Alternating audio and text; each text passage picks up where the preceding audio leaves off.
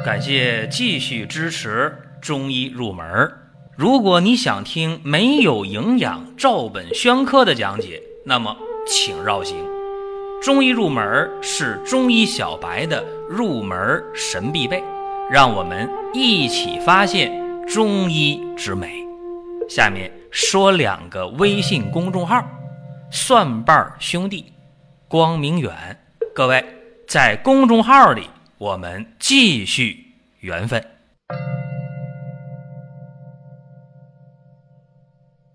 本期的话题呢，讲讲悬浮带褶汤和反流性食管炎。说到悬浮带褶汤啊，大家比较陌生啊，说没听过啊，或者不知道。这个方呢，出自于《伤寒论》，干啥的？降逆化痰、益气和胃的。这是悬浮带褶汤。它的主治功用，另外呢，这里边的悬浮花呀和带赭石啊，大家也没听过是吧？悬浮花呢是宣气涤痰、下气消痞的，带赭石呢，它有重镇之功，使饮邪不得上犯。先和大家大体上说一下啊，这个悬浮带赭汤里边的悬浮花带赭石，另外呢，对。反流性食管炎大家不陌生啊，老朋友都知道。哎呦，这个我们知道啊。说以前遇到反流性食管炎的时候啊，大家吃左金丸效果挺好，是吧？啊，而且左金丸这方太简单了啊，无助于黄连，非常简单。呃，自己也可以做啊，把药买回来啊，六比一打成粉末，装上胶囊，吃起来非常简便，也非常有效。但是。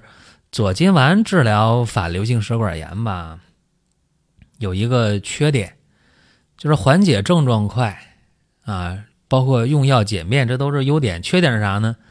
就是管这一次啊，不管下次，什么意思呢？它只解决这个反酸呐，这个呃食物刺激这个这个食道这么一件事儿啊，往往是并没有从根本上改变呃发病的本质。啊，所以今天咱们就讲悬浮带褶汤啊，帮大家解决反流性食管炎，效果特别好啊！我想通过一个病例啊，给大家分析一下，有这么一个反流性食管炎的病号啊，一个老大姐啊，今年呢五十岁，啥情况啊？她有这个反流食管炎呢，是老毛病了啊，已经有将近十年的时间了。他发病呢有明显的季节性，每年啊，就是开春或者入秋的时候，就明显的有这种不舒适的感觉了，觉着这心口窝这儿啊，或者这胸骨后边正好食道这是吧？哎呀，这个心情一不好了，坏了啊，就开始烧心呐、反酸呐，哎呀，吃东西也不爱吃了，嗓子也不舒服啊。火辣辣的，这食道这一条，啊，到医院一看，啊，医院说，那你怎么办呢？你这就得，呃，吃点这个雷尼替丁、法莫替丁这些东西呗，吃这个啊，嗯，或吃点这多蟠利酮啊，吃这个，缓解缓解，啊，就治了十年八年了。后来他一有症状，他也知道了，哎呀，不去医院了，啊，这药到药店就买，买了就用呗，缓解一时。然后前两年嘛，就听我的音频啊，就知道左金丸好使啊，用左金丸了。用左金丸嘛，哎，他说见效比那西药还快呢，吃上当天，哎，就不往上反酸了啊，这食道就舒服了啊，就有胃口吃饭了，可高兴了。但是呢，今年这情况呢就加重了，为啥呀？他说今年啊，这个深秋的时候、初冬的时候不行了。就特难受，为什么呢？他说呀，我不做胃镜还好点他说以前没做胃镜啊，就初步判断，总要做胃镜他总不做啊。初步判断是胆汁反流性胃炎、反流性食管炎。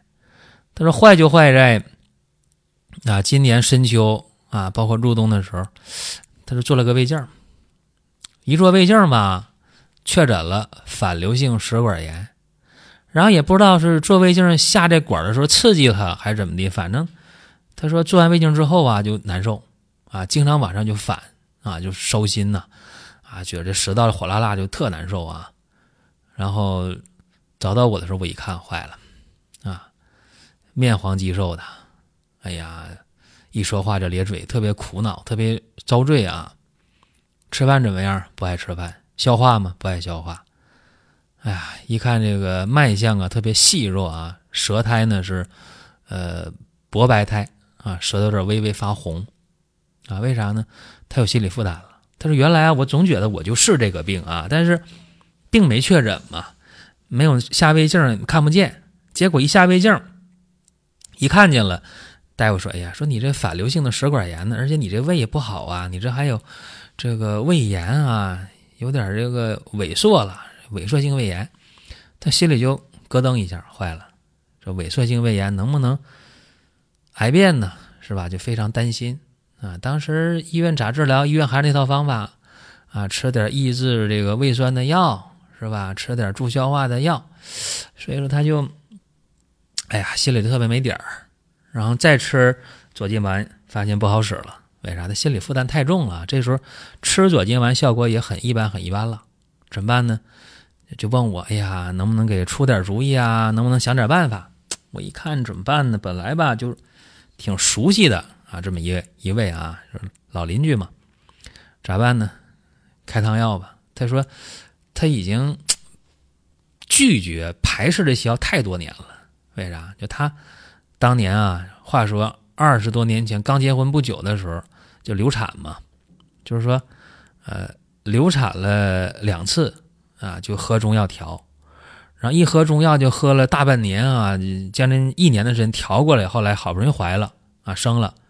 说从那以后对中药就心里打怵，啊就不想喝中药，就知道哎中药好使解决问题，但是一喝，他总想呢，他说我别提了，喝大半年那就二十多年前三十年前的事了，我就有阴影，我就不想喝中药。你看西药治不了他的病，中药呢他还排斥，嗯怎么办？就很纠结。所以说为什么当时，哎他就说哎呀吃那左金丸挺简单挺好使，啊但是上年纪人过五十了，就想哎呀我得确诊一下到底啥病。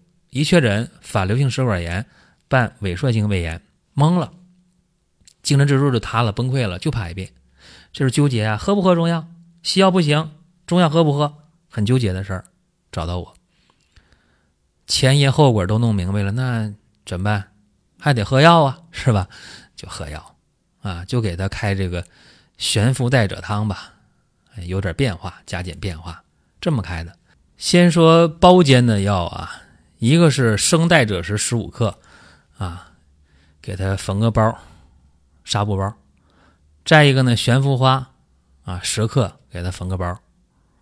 然后茯苓，啊，十克，呃，海飘消、生姜，呃，各十五克，啊，白术、半夏、党参各十五克，甘草五克，大枣五枚。嗯，再给大家理顺了说一下啊，这样的。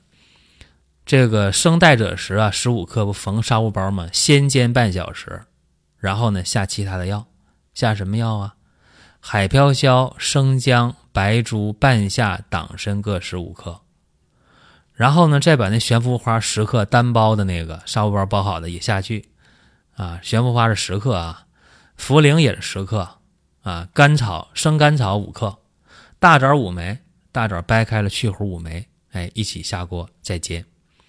呃，开锅之后呢，改小火煎二十分钟，倒出来，连煎三遍，药汁混到一起，这是一副药。这一副药啊，啊，分三份去喝，早中晚。各位，这病挺难治，说实话，对吧？不是什么好治的一个病。结果一副药下去，怎么样？舒服了？哪儿舒服了？就觉着，哎呀。这个胃呀不那么胀了，啊气儿呢就不往上顶了，一副药，啊又喝了三副药，症状就明显的全缓解。这时候西药呢就不吃了，然后有效吗？接着喝，一共喝了半个月，啊两星期的药，症状都没了，啊也有胃口吃饭啦，啊也不反酸啦。啊，这心里也没负担了，胃也不胀了，特高兴。然后呢，他说我得查胃镜啊。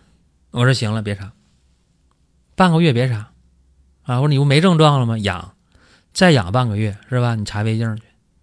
又过半个月啊，查胃镜去了。他有疑心病是吧？查胃镜去了，一查胃镜，哎呦，基本正常，什么呀？特别高兴啊！在这给大家分析一下，说这个悬浮带者汤啊，是和胃降逆的，化痰消痞的，对吧？是这样一个功效。那么现代研究表明啊，悬浮带者汤能明显改善食道下段黏膜的 pH 值，还能调整胃肠功能，增强胃肠平滑肌的这种张力。你说它这作用大不大？啊，喝了半个来月的药，就那个萎缩性的胃炎居然看到变化了。所以说，中医治病啊，跟西医的理念是不一样的。就是说，你只要是气机逆上不降者，你就用这个悬浮带褶汤随症加减，它就有效。但刚才我也说，你悬浮花有绒毛，刺激这个咽后壁怎么办呢？在这一煮是往上飘。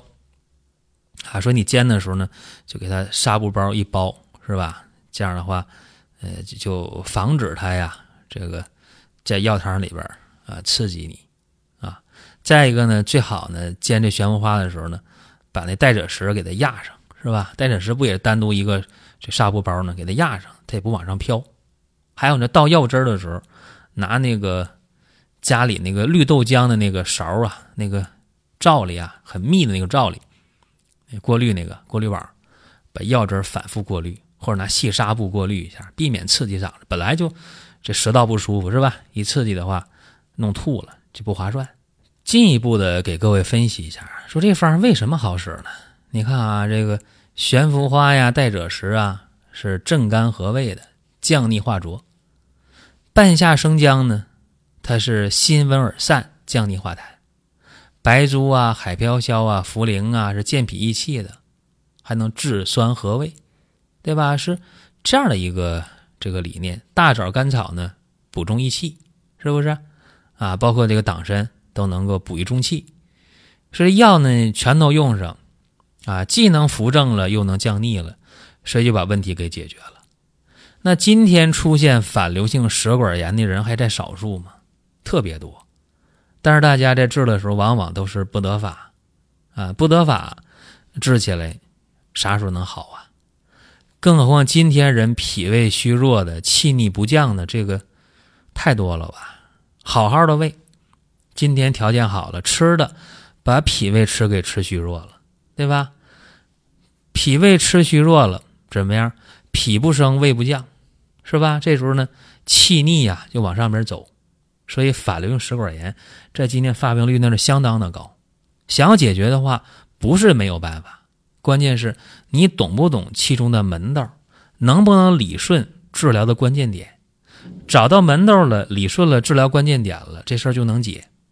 说今天咱这个节目，呃，抛砖引玉，给各位一些启发啊！大家有什么呃想问的，或者有什么想听的，可以在平台给我们留言。另外呢，大家可以通过公众号进入商城，选你心仪的、你适合的相关产品。好了，各位，下一期接着聊。下面说两个微信公众号：蒜瓣兄弟、光明远。各位在公众号里，我们继续缘分。